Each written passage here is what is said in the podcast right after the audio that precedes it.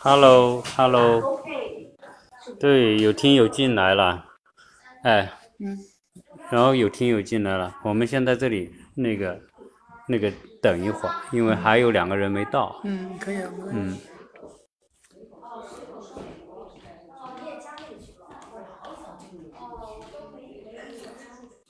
禁止发布低俗、违法广告等违规内容。嗨，零零七乔，你好。今天开播的时间会稍微拖一点点哈，因为有两个听友呢在路上，所以会稍微晚一点到，请大家见谅。如果大家有什么事，可以先忙着，大概再过个十多分钟之后。啊，再开始听，谢谢你们啊！我儿子他，呃，照的是照片照的帅，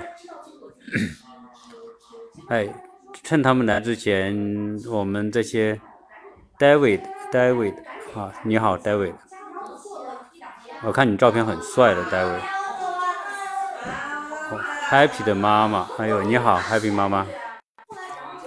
虽然你们听到这个我这个背景声嘛，有几位也是妈妈，而且是漂亮的妈妈在我们旁边呢。等一下主播啊，我们播的时候会叫她一起啊，自由自在。你好啊，实际上以前我们也办了好多期的直播，都很少跟跟我们的啊参与的听友打招呼，所以我也觉得对不起大家啊。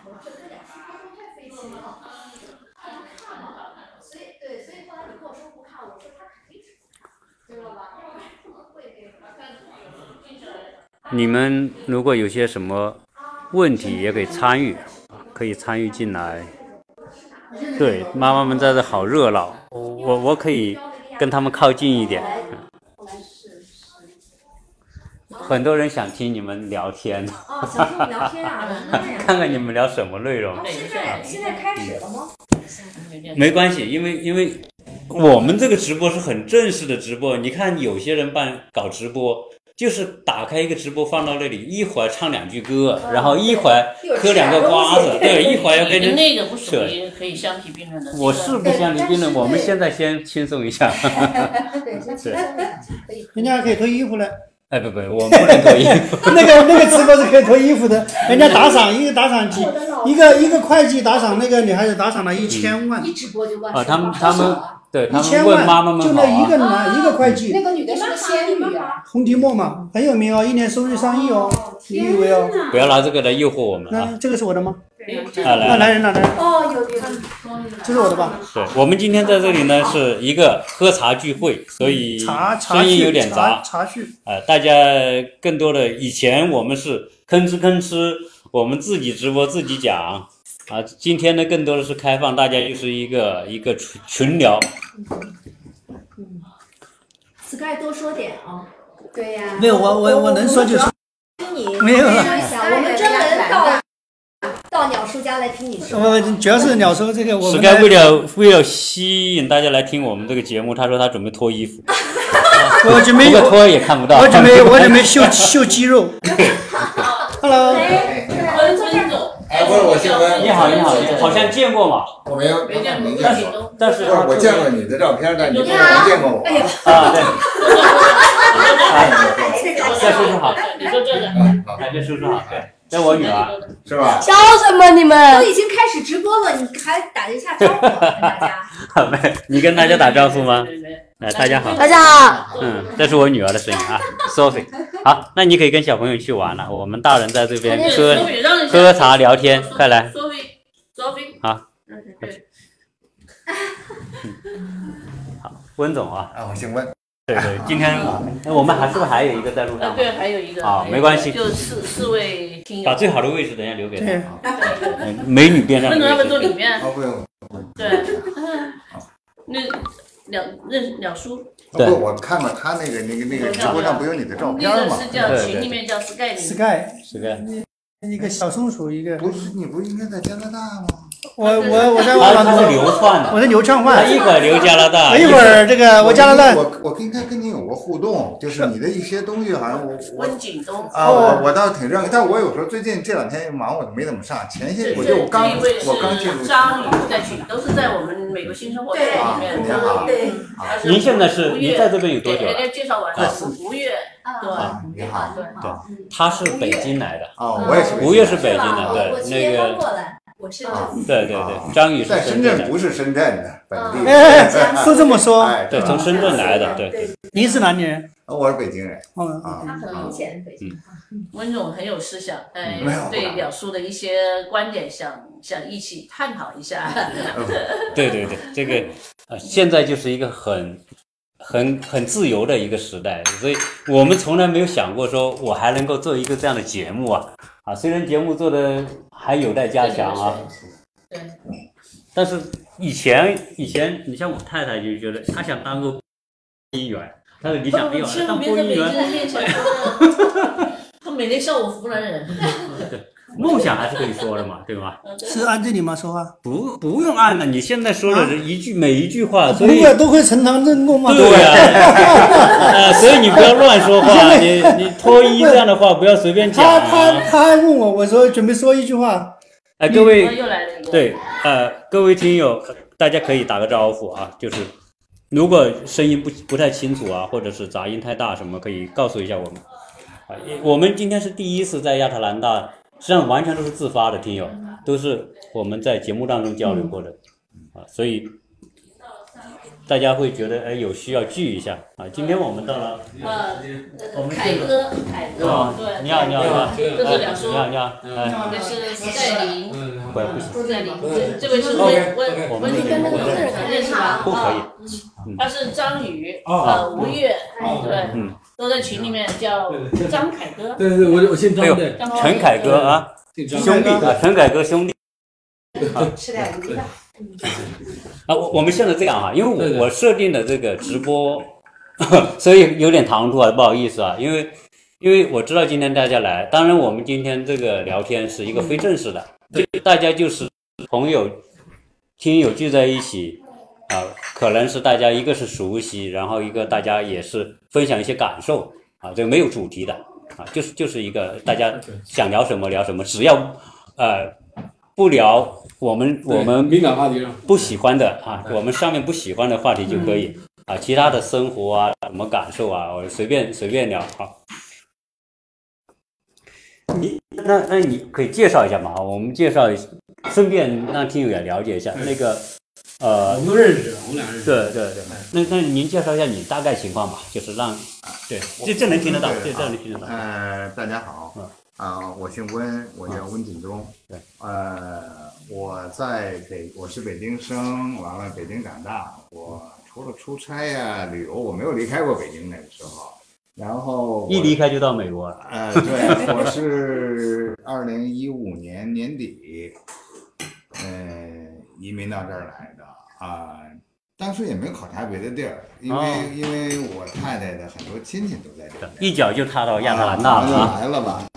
基本这个已经待了，到今年年底就十二月份就四四对年了。，温温总，这实际上也属于新移民范畴，就对是对对，实际上也实际上也没有什么界定，说新移民到底是多少年，总之可能是几年之内的这种啊，或者是说我觉得有。有吗？咱们可以说不同意见那那当然当然，绝对我。觉得就是，比如说一八几几年淘金的，后来修铁路的，那那是有一代 的。那就老移民是吧？那叫老老移哎对，然后因为你看这块儿吧嗯，包括那个最早的那个老中国城，哎，声音怎么这么这个可以听得到？对，会有回那我们必音。须关掉吗？你可以不听，或者声音比较小啊。老中国城那是台湾人建立的，哦，对不对？没事，但放开它啊，声音可七。八年就是七八年咱们开放以后来了，那些都是留学的。有一个我不知道说的是不是合适不合适，但我觉得事实，那一代就是八几年来的，八几年九几年来的，最多的带三百美金来，嗯嗯，带三百美金是多的了，真的，他是有钱的了。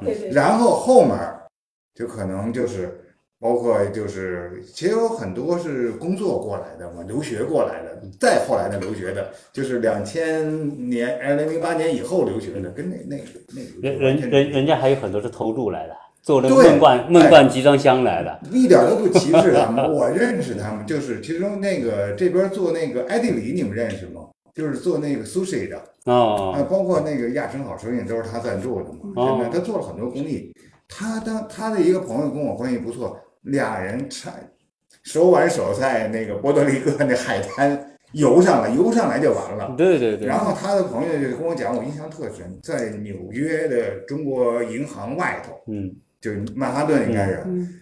冬天，嗯。不知道怎么过去的，嗯，冻就穿一件衬衫，然后然后出进去太冷了，就进去等一会儿，一会儿人给他轰出来，又进了，最后有一个人帮他打电话，打电话打给他表哥，他表哥我是谁谁谁，啊我表弟太多了，我不管，嗯。那没办法，后来又打电话给他爸爸。嗯嗯，他爸爸说：“你等等，谁谁谁会来？他们的福建人亲戚多嘛，嗯，那啊。那那时候抽住了，真的。但是这个人现在他在原来在佛罗里达，现在他又跑到咱们亚特兰大开了那个，现在华人好像开橱柜店特别流行，嗯。就开了橱柜，所以他们真的很难，但都奋斗出来了。华人华人，不管他以什么方式来到这里，我觉得真的都是奋斗的一群人。很少人，我我曾经做一个节目，我就说，就美国街头，我经常看到很多的要就流浪汉，不是不叫流浪，就是就是要钱的那种啊，这跟我们国内的乞丐是一个一个类型的。但是我从来没有看到任何一个亚裔的人站在街头要钱的，我不知道你们有没有看到过啊？我因为我们这个随便聊，大家都是随便插话没问题的啊。看到过对，确实没有看到过，但是我我倒是看到的两类人，一类是非裔的，我们说黑人，站在街头拿个牌子说 homeless，然后或者 hope hope，就是就是就是，然后你一停车。你也招手，但是他们这个要钱挺有趣，他不会像我们国内一样，就是码在你窗户边上，然后一伸手问你要钱，他还是蛮规矩的啊。我就是在那拿个牌子，你要开窗示意你给钱，他就跑过来拿你的钱，要不然他不会干扰你开车的。啊，白人我也看到很多过，呃，很多就是那些白人要钱的 homeless 也也我也看到过，但是我确实没看到过亚洲亚洲人。当然，嗯，华人我相信是很少人去干这个事儿，呃，但是但是也好奇怪，为什么国内那么多人干这个事啊？你们有看到，特别是不是歧视哈、特别是我们中原的某一个省，那那出来这个就是叫农闲时间出来，这个顺便要点钱做副业的这种蛮多的啊。我插一句，真的就是说，呃，您提了一个特别好的问题，我是没有答案的啊，我真的不知道。我们的很多问题是没有答案的，就是对，嗯来来来，原来在国内的时候吧，我觉得好像我我没有什么困惑似的，真的，好像我这个也知道，我天天教育你这个不应该这样，你那个不能这样。来了这以后吧，很多问题，嗯我怎么遇到了那么多问题？我觉得我把这辈子就是前几十年都没遇到过，全给遇到了似的。但是的确好像是可能说的有点远啊。来了这边以后吧，它多元，完了呢，可能更开放吧。原来那种无形的一种些禁锢啊，或者什么东西吧，或者我可能我个人换了一个环境以后，反而就是开了以后遇到了很多，我有特别多的困惑。就我听您的那个。为什么听您的讲座，我都觉得好像有些部分能解除我的一些困惑，而且呢，有些东西你你也没有答案，嗯。我觉得你也没有，但是你启发了我的问题，我也有同样模模糊糊的这个困惑，哎，你一说的我就更明确了，嗯，就我们一生当中有无数的困惑，我们可能能够想明白一些一些困惑，但是有一些困惑我们永远都想不明白啊。当然，这也是这些困惑存在，也是一种乐趣哈、因为它会让你去思考嘛。嗯。嗯。我们在其他的这个都是属于特别有经历的，来介绍一下好吗？哦，新新来这位听友，对，好的，啊、大家好，我是呃张凯，工厂的嗯。张啊、凯哥的凯，嗯，我来来自上海，从上海过来，对。我是一五年啊、就开始到这边来，但是我是两边跑当时，哦，然后呢，那个我最早是在去了波士顿，然后也去过洛杉矶。我来亚特兰大呢，确实，其实还是有有一点那个故事和选择。嗯，呃，因为我呢有很多朋友和亲戚都在这都在美国，但是分布的城市不一样。呃，可能到了波士顿以后，波士顿的朋友一说洛杉矶啊，洛杉矶很差，然后又很烂很热，然后一说从如果是我洛杉矶洛杉矶的亲戚朋友一说，到了德州，啊，就德州最好，就这是我的感触，就是说这个，我觉得真理其实没有真理，其实这个也是没有答案，需要就是啊。每个人心中有一个每个人自己。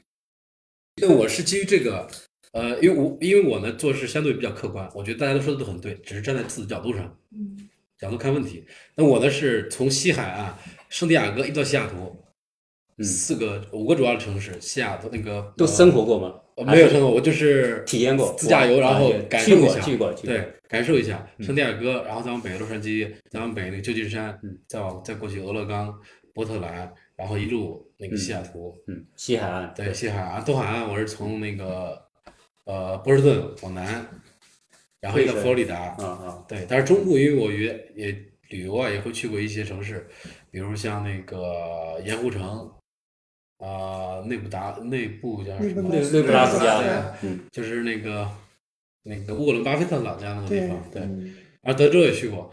那我自己选择这个地方呢，其实美国前十大城市里面，就是大部分我都听说过，也都知道。亚特兰大呢因为开过九六年奥运会，所以我这是我第一个印象，其他应该都不知道。你应该是八零后，我八五对八八八七年，对对。八零后，对，所以我呢是知道这个亚特兰大，只知道这个概念，嗯，但是我没有任何朋友在，我原来没有任何朋友在亚特兰大，所以我什首先么机缘你就会首先没考虑过这个问题，对，没考虑这个问题。嗯。然后一次偶然的机会，因为我是呃去年在洛杉矶啊那个叫呃圣诞节的前一天，我国内有一个好好朋友，他也是做做那个呃地产的，然后呢他在澳洲很多项目，然后他想这个投美国的地产，嗯。然后呢他的有一个亲戚朋友在那个孔子学院，然后通过这个朋友可能引荐了当地的一些资源啊什么的，因为他带着钱来的嘛，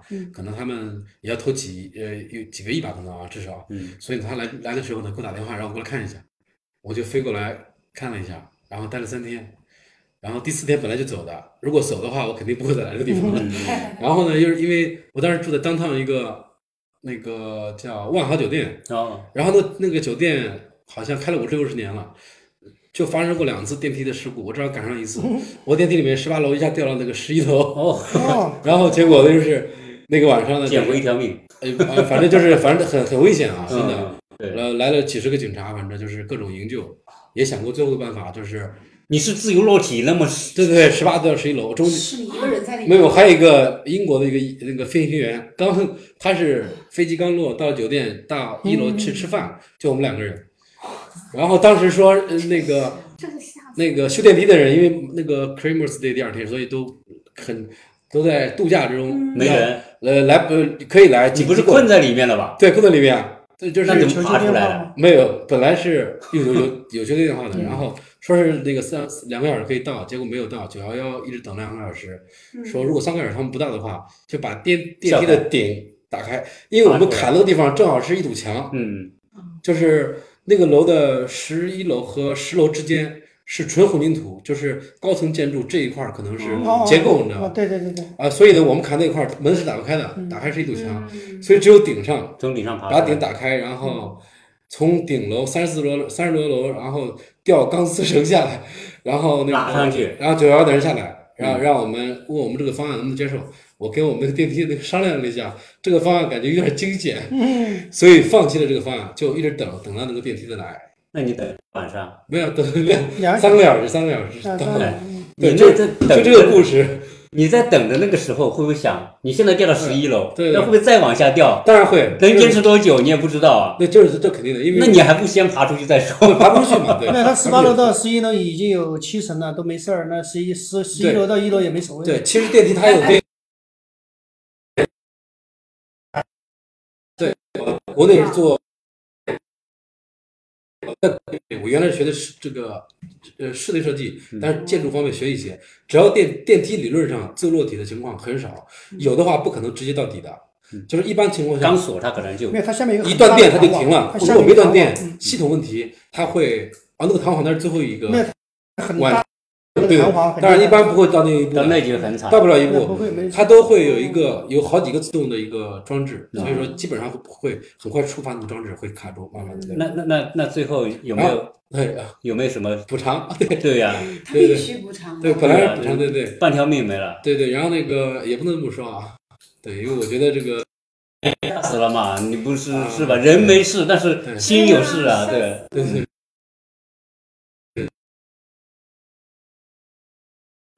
是有点，呃，还好，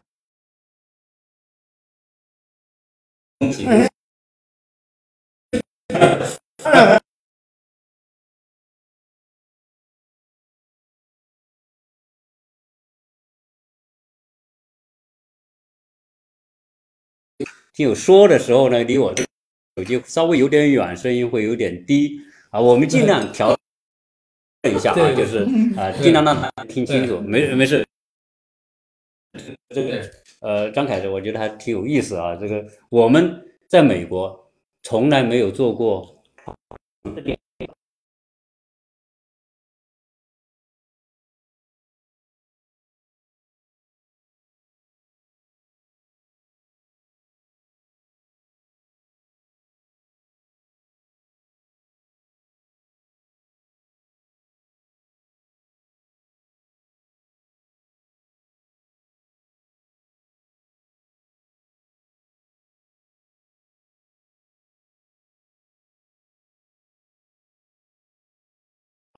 然后反正就是那个英国那哥们儿，反正他人家就是比较 open，嗯，然后无所谓，反正都都行，嗯。所以我们也不太好意思谈，所以我们也没有太据理力争，就是给了一个酒店免费三天免费，然后给了一个那个说这个酒店吃饭，大堂那个不是大堂有一个吃西餐的地方，他说今天晚上你们你们你们吃饭的话，你们团队就可以免单，对，当然我们就是。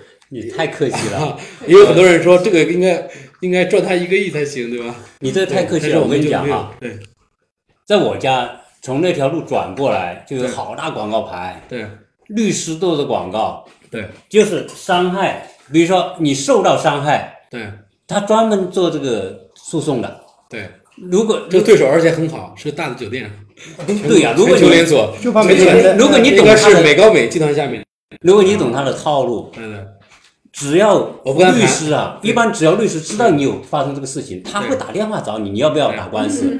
我，他们特别愿意打这种官司，因为你这是稳稳赔的，稳稳赚的。赔多赔少的问题。你说你说你这种情况到底受伤害有多大？没标准的。对，我去医院做一通检查，然后最后说我心脏严重的受伤，我要赔赔多少都有可能啊。对这个，所以但是好在你很健壮，你看 这个 这个我也我也有一定的经验啊。啊，你说的这个赔偿的问题，我是被人打过官司的，是人家告我，告我，我我租房子在洛杉矶被告，那个租车子，我原来好多车子去租也被告，被告他就是，其实你们所谓的就包括我们现在，你你这个包括你很多人告什么川普性侵呐、告告哪个名人怎么怎么，最后都不了了之。你不要认为所谓的那些报道的什么赔几个亿啊，这都是扯淡。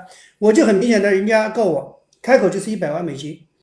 他又没有一个学生，他是别人租我的房子，用了他的驾照被扣了，他的驾照被那个租车还是租房啊、房？对，租车对，用了他的驾照，他找不到对方，他找我，我是车主，OK，他就告我，他又没有受到任何伤害，他也没有任何损失，他就是律师来告我，告我呢就是一百万美金，他说他的精神损失会什么损失什么损失会，最后呢我我不得不应诉，我应诉的原因是你不应诉就是输嘛，但是你应诉不代表你就一定要赔多少，而最后拖了一年，一开始跟我谈这个呃协调五万，最后两千。我说我说我就不请律师，我也跟你跟你我也我也可以奉陪到底，我没有问题，我肯定不会怕你，因为你永远记住美国人家告你，一定是美国是无罪定论，就是你在没有你做的没有做任何事情的前提下，你不要怕任何人，你他告你，他不可以伪造证据，他伪造证据他死得很惨，对不对？那那他他他告不了你，他他你你你不你可以不因为他没有证据了。对，因为如果他手里没你的证据，对。这是第一是他没有我伪造他的证件的证据，第二是什么呢？他受到的伤害，你所谓的精神损失啊，什么什么损失，你是必须要有权威机构给你开具证明，嗯，你是要有医疗费用单的，嗯。医生不给你开的，不可以给你，不可能给你下造假的，这造假是很危险的，所以对，，当然也你说的那个什么医生在在那个飞机上被打，他最后他们都是私下去协调，至于至于赔多少，大家永远不知道。但这个东西就是说看啊，你你说的也对，就是说律师他告对方，就是他最后就是告你疲惫。你觉得我我我我也花了一万多律师费，是我没有赔他钱，但是我花了一万我刚才想问你，嗯，我花了一万多块钱律师费，就意味着什么呢？你在美国，你有钱，你跟人打官司，你可能有罪，你可以变无罪，你也不要赔一分钱，最后就是庭外调解。但是你如果是非常知名的那个艺人，你像迈克·杰克逊，他就深受深受其害，他最后你就包括川普当年什么那个艳星找他封口费十万。你有钱，你可以解决一切问题，你就包括刘强东，肯定是肯定是通过了这个最后协调，至于赔多少你不知道，那就看你的资金的多少。人家告你的时候一定是什么呢？律师会把你所有的资产查得很清楚，因为你美国的资产是透明的，他根据你的这个资产状况来给你标的。你一一百万的资产，他可能就给你一百万，赔多少？对，然后最后就是考验你的耐心。你不想跟他闹，或者说你跟酒店去闹，他不想造成影响力，或者说你不是名人，他知道你造不成。你是迈克·杰克逊，你说我在这个酒店影响到我的演唱会，那确实是有行程安排。两场官司之后，我就知道，在美国就是你没有做，你没有做什么事儿，或者说你没有做错事儿，你永远不要怕别人被告你。还有一个就是你没钱，你也不怕别人告你，因为他告完你之后，他还得要找你要钱啊，你没有一分钱赔，律师也没也不赖还，律师他也不会告你了，因为什么？我最后人家要我一百万的时候，那个律师我这边的其实我的其实所有的律师都我们不能说他坏，他们之间是串通起来的。我那个律师就拼命要我去搞各种事情，什么取证啊、调查呀、然后对对对警方对方进行这个征询呐、都是要花钱啊。一一搞一个搞一个项目征询就是几千块，呃，一万美金。我说我都不搞了，我说我拜托你，我再不搞这个事了。我说你就等着他上庭。我说我甚至有可能我就我自己个人上庭，我都不要你上，我都不要你律师跟着我，因为你律师跟着我又是一万块。就是你，你一定记住，当你很强硬的时候，你这边的律师就会告诉对方的律师，哎，这哥们儿很强硬，我估计你搞不到他的钱，对方也就放弃了。就是，当然你有钱，你提前想我来摆平也可以，哎，就这个意思。但实际上，对，就是每个案件可能情况都不一样哈。对。但总之来说，美国这个这个律师这个行业，嗯，它是分，首先是细分的很严重对。我们在加州被别人追尾，那个车咣一下，那那撞的也蛮厉害的。那撞完之后，我们就找律师啊，然后整个理赔过程他就帮你干，因为他评估啊，你这个案子他可以拿到这个索赔，对。他跟你做啊，嗯跟你签个签个协议，当然不要你出钱。对。你索赔回来之后，他说好，不过这边律师总体来说可能他还是比较规矩，就是说他会说好说，哎，这个这个这个费用回来之后，三分之一，呃，对，嗯，就是他要给你诊断你有没有病啊，要不要给你治疗啊？那这边他那个也会有一部分费用，剩下的就是你啊，基本上呢就是说好的，他最后还那个情况呢，如果是你在这听了这个那个 那故事，或者听了别人故事，可能可能就是你实际上这是一种自己的保护嘛，嗯。那有可能你会呃律师再给你配合的话，有可能。这世界还是好人多。对呢，你因为你你你可能会多要一点儿，可能就，但是有点真打起官司，我觉得也很赖。对，啊，这边的华人有一句话，原来叫什么“冤死不打官司”，就是对对。老华人有这句话吧？是是。啊，华人是不太愿意打官司的，他有打官司的时间和精力就干工作去了，对吧？他确实成本高，对美国是打官司的成本太高，所以您说您花一万块钱，我挺吃惊的。嗯，一万五。但是人家要我什么都没做，我白白的被就损失一万五啊！当别人问你要一百万的时候，你还是有点怕呀、你在美国啊，他找我要一百万美金的时候？我也懵了呀。我说这怎么回事呢？我这租金我还我才租租金我才能收了几千块钱。那我遇到过很多事很好玩的，你知道呃吧？，温总，这个呃我因为我们今天这个这个直播聊天哈，嗯，说实在没有任何的准备，说说谈。我都不知道。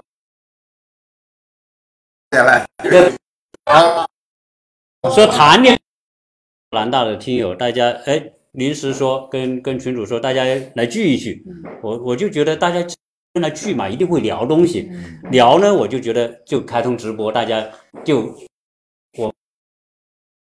我们感兴趣的听友啊就可以听得到我们聊的东西，因为很多话题有？不放不是外面可能放放花边放，这里有放烟花的吗？什么节？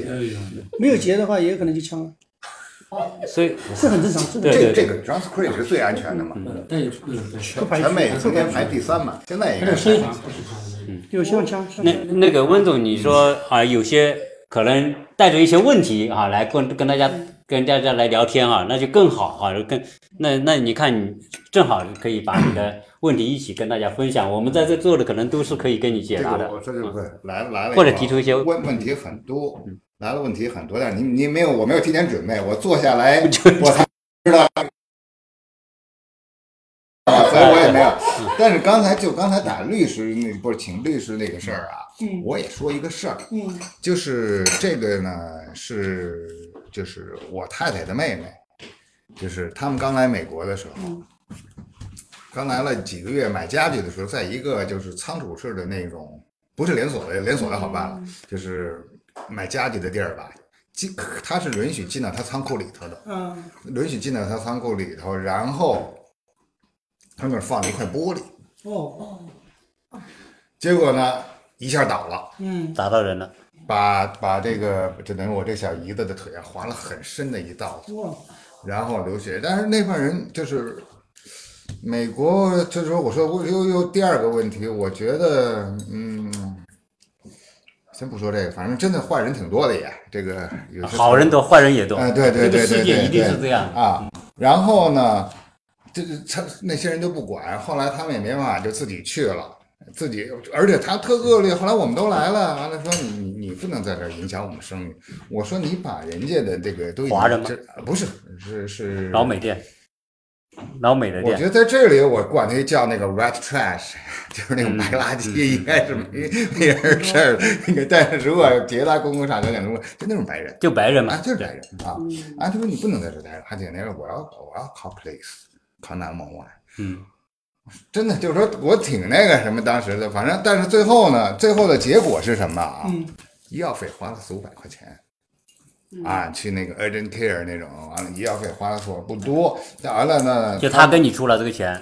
没哦。人连理你都不理你，哦，哦，我也不是 boss，我就是这儿的一个那真不怕你 employee，我就不管。真不啊。怕你告，啊，真不怕你告。对，完了呢，后来也找了这个华人的律师朋友，但是华人在这块儿的律师，很弱。十个有九个半是做移民啊，做这些的，他其他的都不懂的。啊。完了呢，后来还说就这点钱那意思啊，还不够律师费这这还是这还是仗义的律华人律师，这是认识的，要不然照你再收你个一万多的，也是也这种感，所以说那意思你算了。所以这也是我的一个问题，您不让我提个问题吗？遇到这个时候，我不知道你们几位会怎么想或者怎么做。啊，那以现会怎么做？假设现在先先不要以先不现在的经验来说，嗯，肯定是告，这毫无疑问。嗯，呃，因为你就像我们讲的，华人有时候也是软弱。你就为什么现在包括休斯顿也好，包括洛杉矶治安这个都很差，它更多的是华人。你就包括华人，首先家里没有枪，这个就是一个问题。洛杉矶当年最最牛逼的时候，就是韩国人把韩国城九二年，对啊，垒成堡垒之后跟黑社会对抗，对不对？拿着枪干，包括在纽约，一个女孩子啊，开店的一个女孩子，直接拿起枪来就把黑人给干掉，赶走了啊。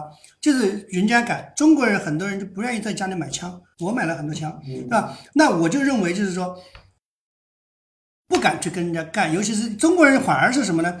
我们有很多朋友，就我们打球的，就是那些个朋友很多嘛。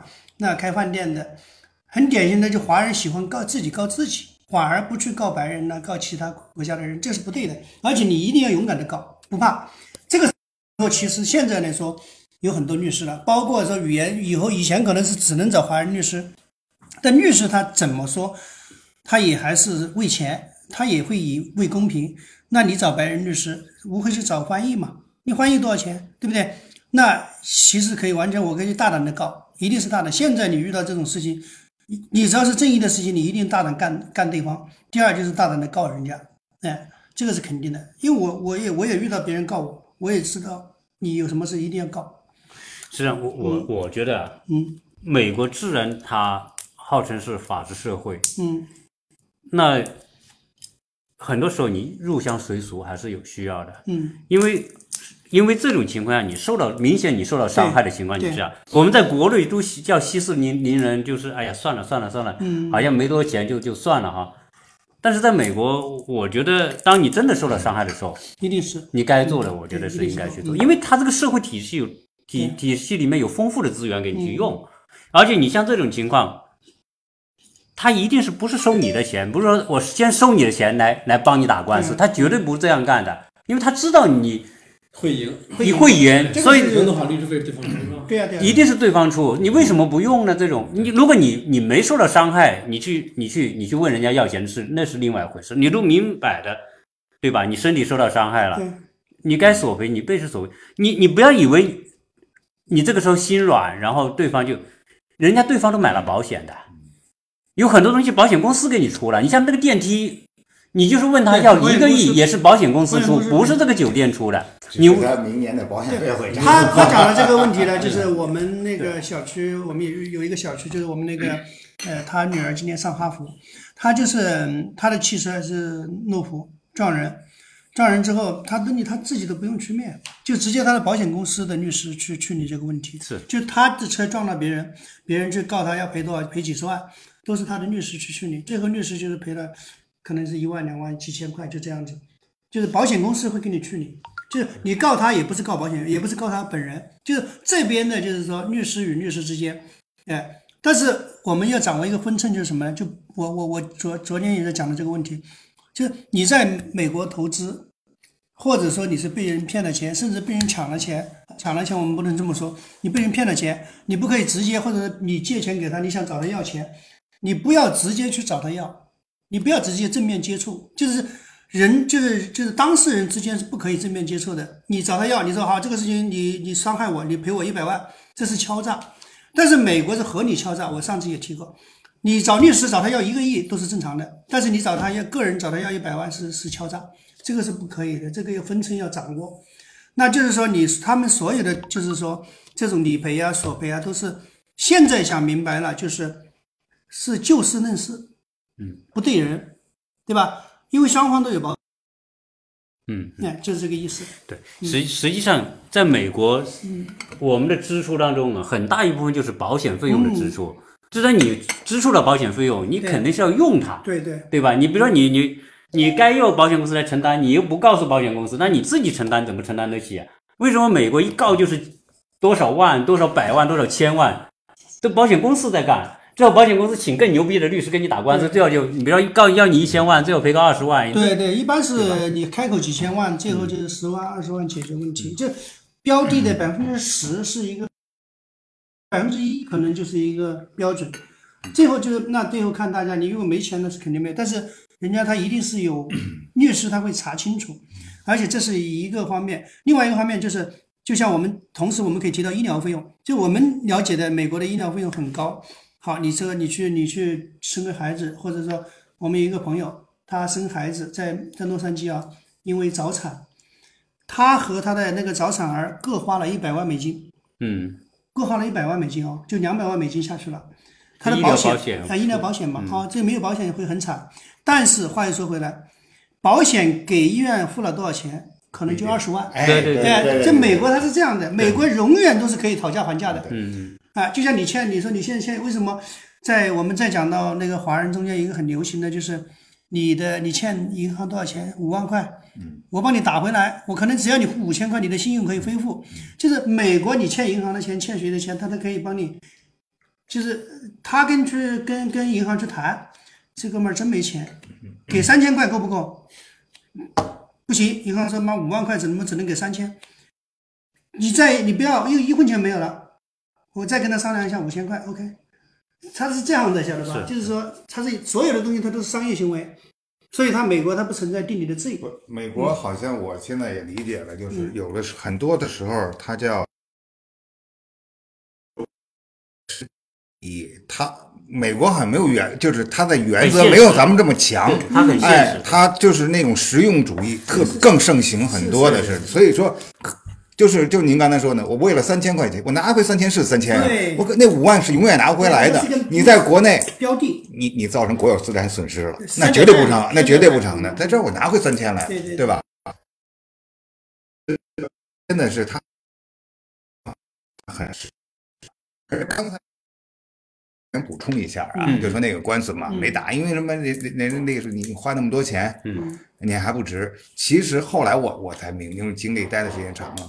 我我不太确定亚特兰大有没有，但是我知道很多地儿有，有那叫小额法庭，嗯就是一万块钱以内。五千，好像是纽约是是啊啊是吧嗯？他就是说，你在这之前你不要请律师，你就没有什么费用了，你只要把事儿一陈述，法官当时就判了，就直接就有些很明的就不需要太太扯皮的，就所以他的司法体系它很有时候很复杂，但是它实际上还比较完善。嗯对，你这个这个我就讲了一个，也是我亲身案例啊。嗯我租房子是，我把房子租给一个白人，信用也很高，但是他一个月就跑了，他不给我不给我就跑了，跑了之后呢，那我就找他要一年的房租，他不给，然后他反过来就告我说，他未来他还要说，呃，那我的房子里有什么什么什么，就是找找茬儿啊，这个院子里有老鼠啊，就不给，还要我我退押金，最后就上法庭。就是您刚才说的是小额法庭，因为他我找他要一年的房租是几万，当然要请律师，但是他先告我，他只要回他的押金是三千，嗯。啊，那 OK，那这个就是一个小额法庭，小额法庭是不允许请律师，就是上去呃站在那里跟对方，我我们把我们的 A 警叫过去，因为我们 A 警搞的嘛、嗯。a 警和我们当事人站在那里说，对方也程序他的要求，程序他的条件，一个老头老太，嗯。结果我们赢了，因为你事实摆在那儿啊，嗯。你租了我的房子，你跑了呀，你也签了合同啊，你也住了一个月啊，你提的那些问题，警呃 A 警不知道啊，A 警知道的都解决了呀，嗯就很简单。嗯那最后最后就是他他他没有我我我我押金我押金不对对对他放弃了，但是我还是可以起诉他，要他给我一年的房租，但是我没有，因为我估计要不回来嘛。美国是你你能能能就就你这个时候找他要要要那个一年的房租，可能性也不大，就是这样。有有时候我在想这个美国的法治啊，嗯。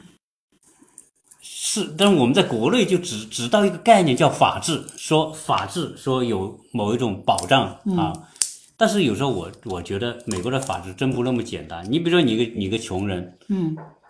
你你如果你的遇到的问题是，对方确实他有证据，他有违法，嗯。这个时候呢，你不用担心没人保护你，这律师都会帮你打官司。嗯。但是呢，如果假如说你是个穷人要起诉对方，但是又不太可能结有确定结果的时候，嗯有很多律师可能不应该你干，因为这个耗时耗力又又没有结果的东西，所以在这种情况之下，如果你证据不足，有可能你根本你就投诉无门了，这种可能性也有。你就是起诉，你你请不起律师嘛，对对吧？你没有好的律师，比如对方你的对手是一个有钱人，人家请好律师，你说明摆着可能你就是你就是有理受到伤害，你最后你也可能得不到什么。那这个我给你插一句，有它也有很完整的保护穷人的体系，一个是工会，工会的律师就像我刚才说到，所有的餐馆的员工，假如他都会有工会的律师帮你免费帮你打，嗯就是那餐馆的老板就是要应应诉，可能要花十几二十万，这是其一。其二，他有公诉律师，就免费的律师，你可以申请。嗯，这个时候申请的这些律师可能是实习的呀，或者义工啊，只要你证据充足，你还是可以打，这是一个。还有一个是什么呢？那个有很多侦探公司，美国的侦探公司是合法的，你只要说是我有很很有把握，我去找侦探公司去干他，也是能干赢的。其实这也是他也有保障的，嗯。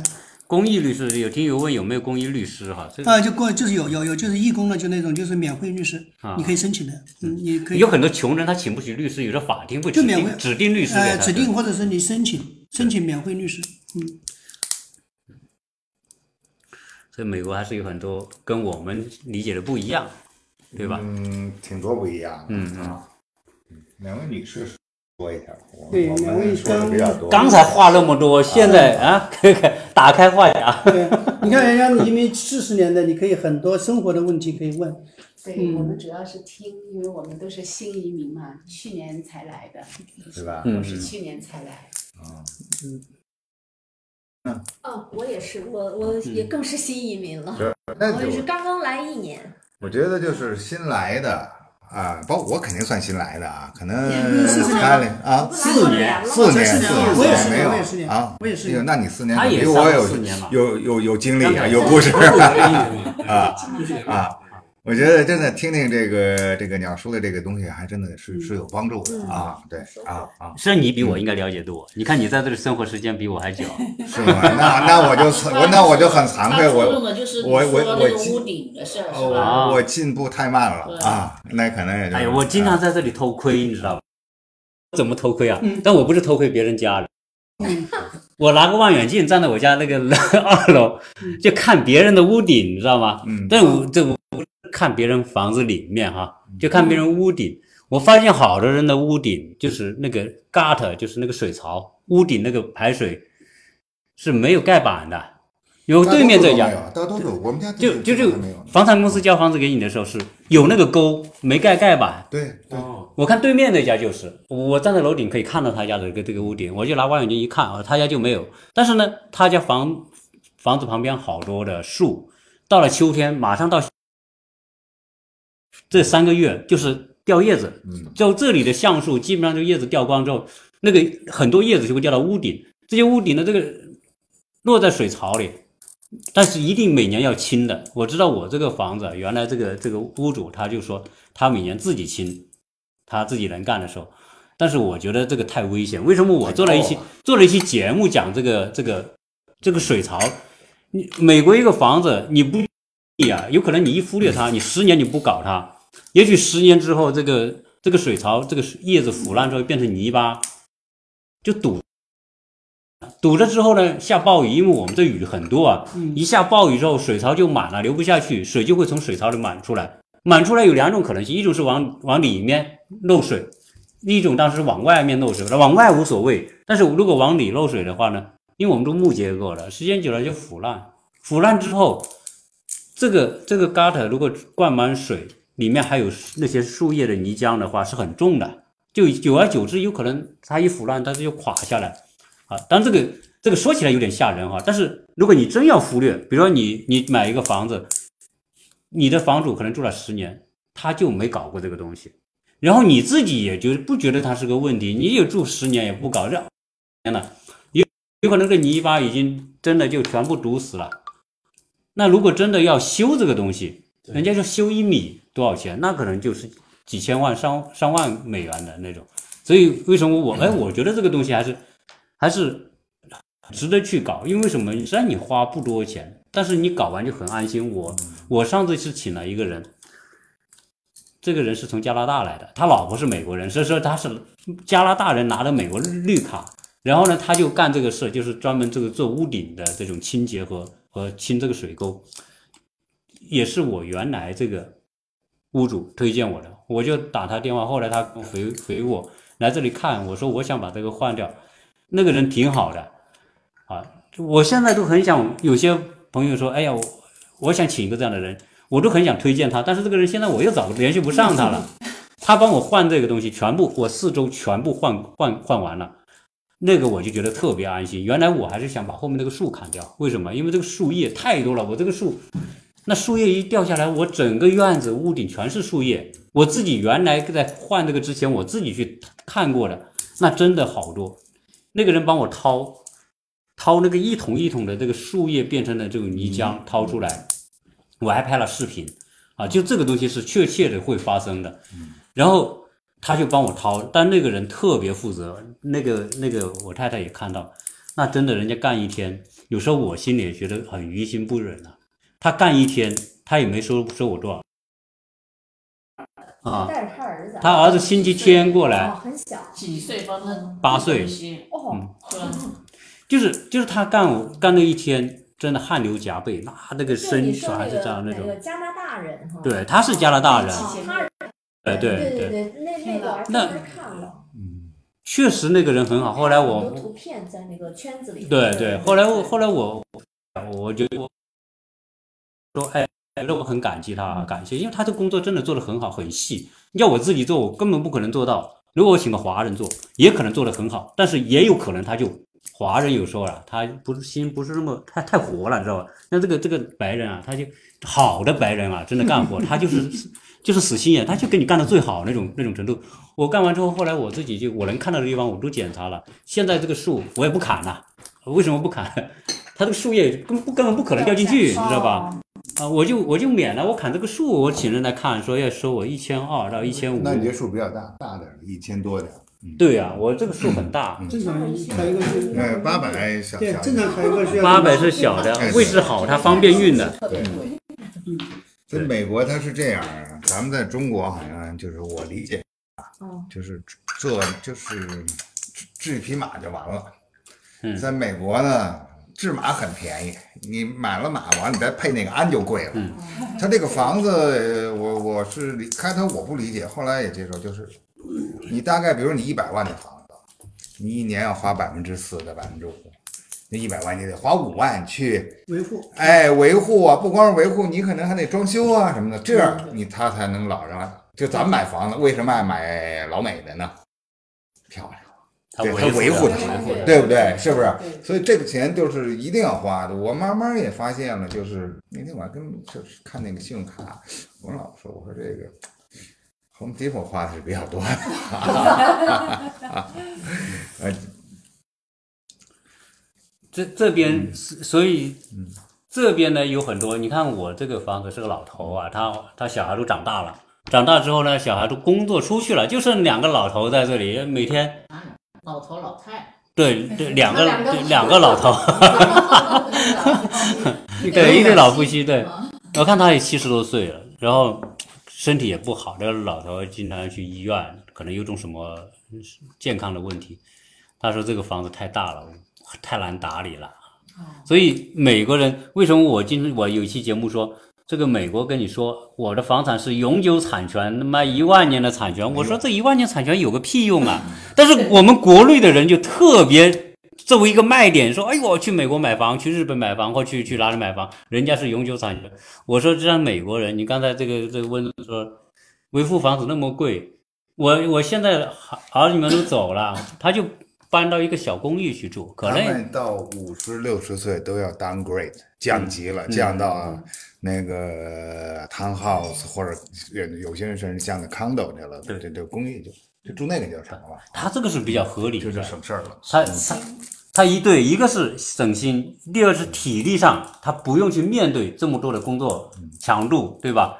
他的成本低呀、很省钱。对，他把这个钱一卖，他就没有债务了。很多人都是一直供楼供楼，他把房子一卖，如果房子再涨点价，他就可以拿回现金，把把供楼的钱付完之后，他就有一笔现金回来，嗯，买个小房子住着，就天天旅游啊。所以这个还是亚特兰大郊区还有那种房子，我们那时候还想去买呢，我不知道你们度假屋吗？不是度假屋，就这个 community 必须要五十五岁还是多少啊以上，而且你不能65 65啊，我五十五，六十五，我记不住啊啊啊，五十五以上，而且你不能带十四岁以下的孩子住哦啊，所以这个照顾老人的，哎，对我当时就说你多少岁人买都可以，但是你就是有这这那就专门给老老人退休的减轻生活压力。哦，啊，那个房子很便宜，是那种很就是平的一一对对对对花园也一层的没有什么一层的也有，两层的也有，它不但它更主要就是我刚才说的这个规定哦，就是社区很安静，哦不喧不喧嚣，那个很远吗？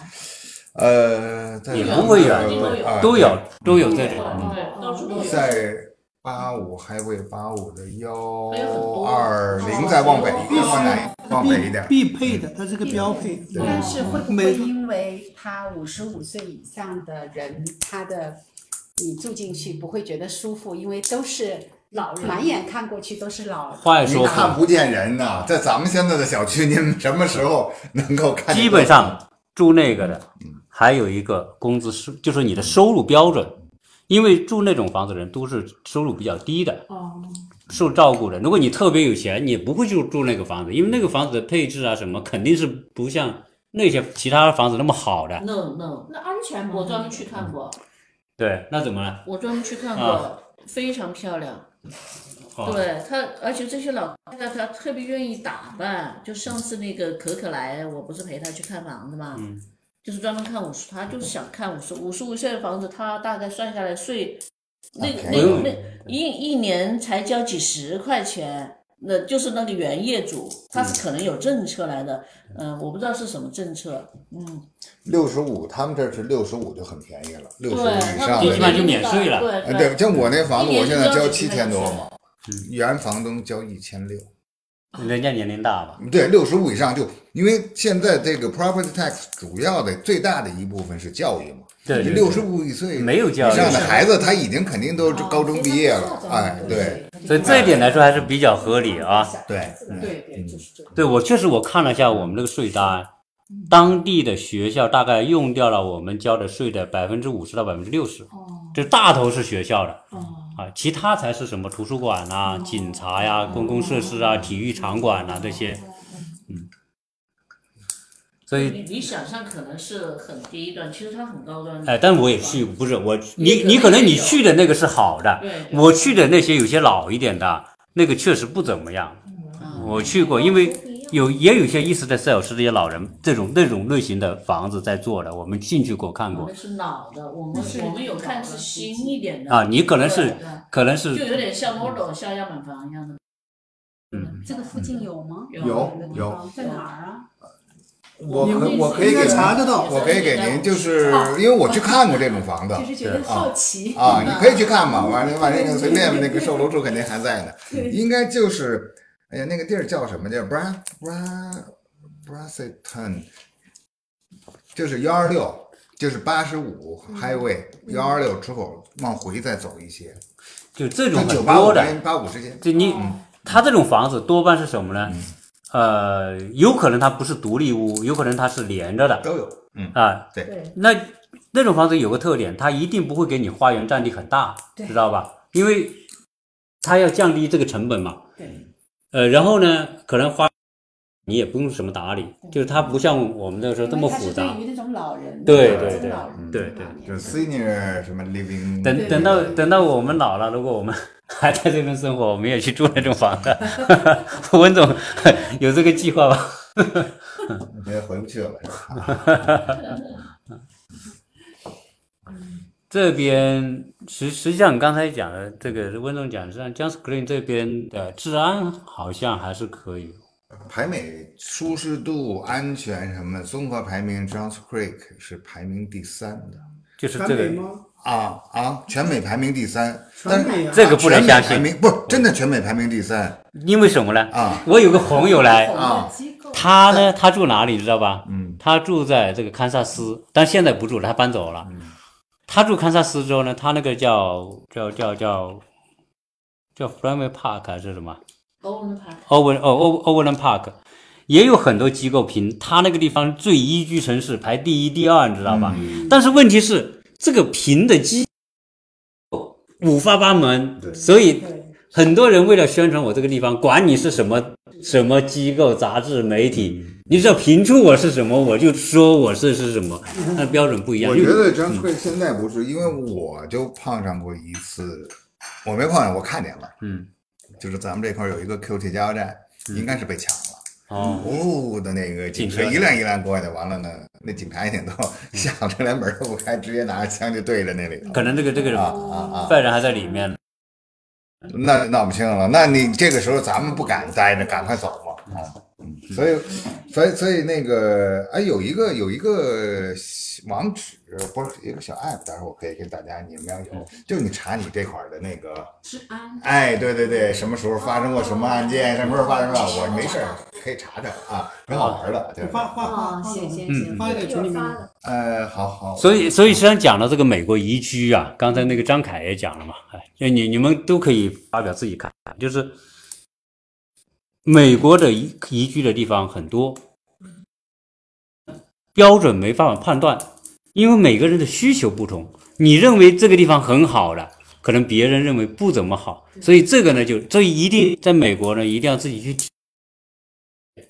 一一定要去看。这是我为什么原来节目我说，你进来美国最好前两年是不买房，这是最最明智的啊。当然你，你真的遇到好的，你买也没也没没错啊。你比如你这个地方半年你考察好了，已经觉得这个城市不错了，哎，这个时候你早买也是好事，因为你租房你每年也得交租金嘛。你你买房，实际上有可能你要算起来，你比如说一个月你两千五的租金，你一年下来你就会交三万嘛。如果你租两年，不就六万了吗？对吧？从某个角度来说，你就你就是要要付。当然，所以没哪种方式都都是都是对的，都没有。这关键是说你要去体验那个地方，因为美国地域太大了。我原来讲了，比如你喜欢，很多人喜欢西雅图，是吧？嗯，特别那个那个那个那个有一个做那个脱口秀的那个什么什么那个那个崔哥，啊，对呀、他就说那个地方那么像天堂一样。我说，但是，呃，所以才有什么星巴克。但那个地方很多人就说那个地方他会得抑郁症，那个老下雨，然后 对没有阳光的那个地方。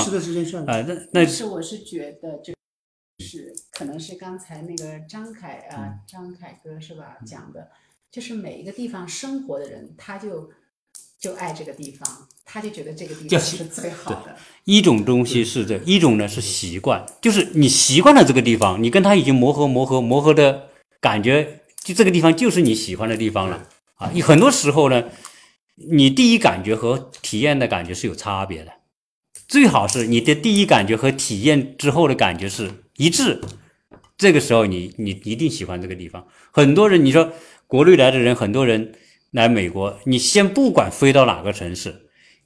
它都有些区域是你看的很美的，你就到中部去，都到堪萨斯啊，到那个刚才讲的这个俄爱荷华什么那些地方去，有些小镇也很漂亮啊，那房子也很美啊。那你一看又，你如果就看房子而言，那你也会喜欢这个地方。但真的，你当你别考虑教育的需求啊，考来考虑未来交通啊，呃工作啊，你又发现哦，这个地方没工作机会，或者教育没有华人或者什么。那那那你就会觉得这一块你就是不满意。那你住一段时间，体验到这个问题之后，你再去觉得要换。而且我们 Sky Sky 我觉得有意思啊，他他说要打高尔夫去去佛罗里达，然后我当时问他，我问你为什么要去那个地方，说那个地方那高尔夫的什么圣地，天堂，嗯对天堂，全世界的高尔夫首都。对，但我我就心里有个疑问，我说美国高尔夫，你说一万多个球场，比比那个漂亮、性价比好的地方肯定有，为什么你不去呢？为什么一定要去那呢？然后他跟我说了，他说他有个朋朋友住那儿，所以我觉得这个诱因，没有没有，那这个朋友当然是诱因，他是了解了这个这个奥兰多的这个高尔夫的产业有多发达。其实我是亲身去体会就知道，你在奥兰多，你可以找到全世界，你像我们小区泰戈尔的教练，就全世界最顶级的了，最好的了啊，那也有全亚洲第一的这个全世界排前三的这个高尔夫球球员。都这这那我知道，那你要想练推杆，有专门的推杆教练，都是最顶级的。就你你能够找到这个所有的资源，不要去我到亚特兰大来，我可能找不到。对？我在洛杉矶，当然我也找 Tiger 的启蒙教练，但那个肯定是已经很久远了。就现役的现在最好的高尔夫的资源全部在奥兰多，就这是一个诱因。有朋友之前我也去过，认识知道，而且他也是在高尔夫产业。在这个行业里面是最最顶级的，就知道有这么回事儿。就是，但是呢，就是说我们刚才谈这么多，就是说关于哪个地方适合你，就我到目前还没有听到张凯为什么留在这儿啊、但是我是我是住过洛杉矶，我住过纽约，我也旧金山我也待过，嗯、那我现在选择奥兰多，是是是某个时期的需求不一样，甚至你们刚才讲的西雅图，我就开玩笑讲过，我哪天我要住到西雅图去，因为。美国的北呃东边的最北边我住了，东边的最南边我也住了，西边的最南边我住了，我马上住到，呃，住到西边的最北边西雅图去，最后我可能老了，住到俄克拉荷马去，这个中间 开玩笑了，呃但大概也有可能做到啊，因为我因为你每个你你是属于候鸟型的，你看，我是一个游牧民族，游牧游牧游牧我非。常游牧民族。家住在奥兰多啊。我现在住在奥兰多，那个张凯，你刚才最后刚他想知道你为什么定在这里我一，直没有听到。对，我也没没有没你没有给说怕，怕，对对，就怕怕了。我说说我我非常赞同这个 Sky 的想法，嗯，就是这个其实任何地方，我觉得它是没有性格的，嗯它是没有好坏的，嗯，只有我们是我们每一个不同形形色色的人给他赋予了嗯嗯自己的情感，它是好，它是坏的，它是什么热的，什么鲤鱼啊什么的。我想每个城市都是都是 OK 的，所以我觉得美国也是一样，每个每个城市都适合的，其实大部分，只不过我觉得应该是就是都不会太差。你说美国这个地方毕竟是世界最发达的地方，对吧？基础建设，你到最农村的地方，它也有沃尔玛，对吧？它也有 Home Depot，也有也有那个这个配套是完全都没有问题的。对。很成熟了。对对，非常成熟。对。就是说，我想表达啥意思？就是说，你看，甚至我有朋友在非洲住三十年了，在非洲一个赞比亚，嗯，在做生意做得很好，那跟总统关系都很好。对，我去那边的话，直接就司令可以接待的。这种，你说那个地方，呃，周边反正是他也你说，对哎，他也活着很爽让我们就感觉的话，非洲一听打死我们也不听了你也会帮不会去的，对吧？嗯这是不可能去的。但是人，但人家也活得很好，呃，就是说，而且生活也确实很好。所以我觉得就是说，就除了一些战乱的国家，或者说怎么样啊，实际上大部分的地方其实都还好，没有想象那么好。我们女士特别想知道，是 是不是你在那个酒店给你住了一段时间之后，你就给了股份，没有，他是他是认为他在这里能大难不死，必有后福。你看，他一定是觉得这个地方，没给答案，你给我别的去了。最终又他是什么？他现在没认识 他这么不开心没有的事情，，他现在还是告诉你们，他自进来的时候就讲过，世界上很多东西是没有答案的。他留在他留在亚特兰大也没有答案。其实有答案啊有答案我我总结一下，任何一个人，我我我研究过这个问题，嗯任何一个人选择一个城市也好，其他地方也好，我们就以城市为主。嗯，比如说，就再具再具化一点，嗯，华人到美国选择城市，嗯，其实每一个人的阶段，我觉得站他的观点，Sky 的观点，他都会在发生变化的。嗯比如我代表的，比如三十到五十岁之间，举个例子，嗯。这些华人来到美国，核心要素，也许要素十个，然后核心要素有几个，无非就是生活要便利，然后孩子教育也好，医疗也好，然后这个安全。啊，这可能是四个比较核心的吧，对吧？我觉得啊，那可能在另外一个年龄段，比如孩子毕业了以后，不需要这个呃这个学区了，那就可以去更美的地方。所以我觉得就是跟每一个人的年龄有关，跟每一个人的到美国这个原因也有关，到哪儿去也有关。嗯，也许所有条件都，比如说有些人就是他选择了一个中部的一个地方，我有个朋友在中部很非常偏的一个地方，没有任何华人的超市，他选择那儿就一个原因，因为他他姐姐在那儿，嗯呃，工作十几年了，嗯。所以就是我刚刚讲这些核心要素。里外可能还有一个第一要素，你有没有一个亲戚、朋友、嗯。熟人？如果有的话，果断可能刚来那几年，毫无疑问就选那儿了，因为诱引，对对。对，嗯，那是最重要的一点。所以你看现在对，他他所以要他还要去学校，对让我怎么样？我就说这些你是不是在这里遇到你的？对对，所以我就说这些原因里面，我是怎么排这个原因的，对啊吧？啊，我呃，我我排的是这个这个家庭生活、生活包括学区，然后和这个工作能够相这两点，我觉得都要都要兼顾。其他的我还没考虑，就是这两点我觉得要兼顾。你现在就是说是觉得这个城市适合你，现在呃对答案直接的答案，对就是对 直接直接说答案，对，直接答案就是就是一是我觉得这里相比我其他选的几个城市，嗯，安全和学区都没问题，嗯然后华人生活也很欧很方便。嗯第二个呢，就是就是我工作机会这一块儿的话，嗯就是我觉得因为我们是几个朋友凑了一点钱，然后想做一个地产基金，嗯我那个朋友也是他自己，我刚刚讲到的那个。我北京的朋友到到这里面来邀请我来这个地方的那个朋友，嗯，他就是也是他也是要参与这个事儿，他也看好这个地方，嗯。所以呢，就是呃，基于这两者原因，第一个我个人的，我觉得这个地方生活 OK，嗯，对我来讲的话，我的需求能满足，嗯，然后第二个呢，在这边如果我们做房地产的地产投资的话，我觉得也还可以，因为价格不算高，在低位，对，因为其实我最终选的是两个地方，我觉得能满足我这两个条件的，一个是德州，一个第二个是这儿。对，所以我还有那个佛罗里达，但是佛罗里达的教育资源相对少一点，嗯所以我觉得这两个地方后来选这个地方。哎，实际上我发现这个亚特兰大和德州有点相似啊。呃，德州其实现在这两年也遭灾了。啊我一个我一个外甥女儿，嗯，我的外甥女在那个德州的莱斯大学上学呢嘛，嗯，昨天跟她打电话，我说你怎么老不接我电话呀、洪水吗？都他说中午我们的水都到腰那儿了，啊洪水啊！后来我一看，哎是是，但是不大，所以就是没有没有那么大规模报道啊。哎，那个实际上我们都是新来的啊。实际上呢，这个温总和和和张凯是你们在我们当中哦，张凯哥，啊，就就就算老老老移民了啊。没有 没有的，不是，我们几个人当然算老了啊。就是，就很多人说啊，就是这个亚特兰大是一个被低估的城市啊，就是相对而言哈、因为对。因为这个话不是我说，我是听别人说的，因为有很多搬到这里来的都是第二站或者第三站落户在这里的。没错，对，嗯。其实华人，我做过这这方这方面调研，嗯。就是华人应该百分之三四十在纽约，百分之二三十在在那个呃加州呃加州是第一的，加州三三四十四十左右，纽约占三成，加一起百分之七成，七成没有了。嗯后面主流的什么西雅图啊，这个德州啊这些，包括波士顿也很多，亚特兰大都排不上前面前五可能。对，拍不到。但我觉得这个也不重要。就是我刚我我我想跟鸟叔说，探讨一下这个亚特兰大是被低估这个地方，嗯，这个论点啊，嗯就我赞同。嗯然后呢，就是你刚刚讲到一个就是德州很相似的地方，我觉得这两点啊，嗯。其实这个这两个地方确实有共同点，嗯就是就美国的人口在净流入的地方，就是就业机会增加的地方，就是德州和那个亚特兰大。嗯对，但是排第二。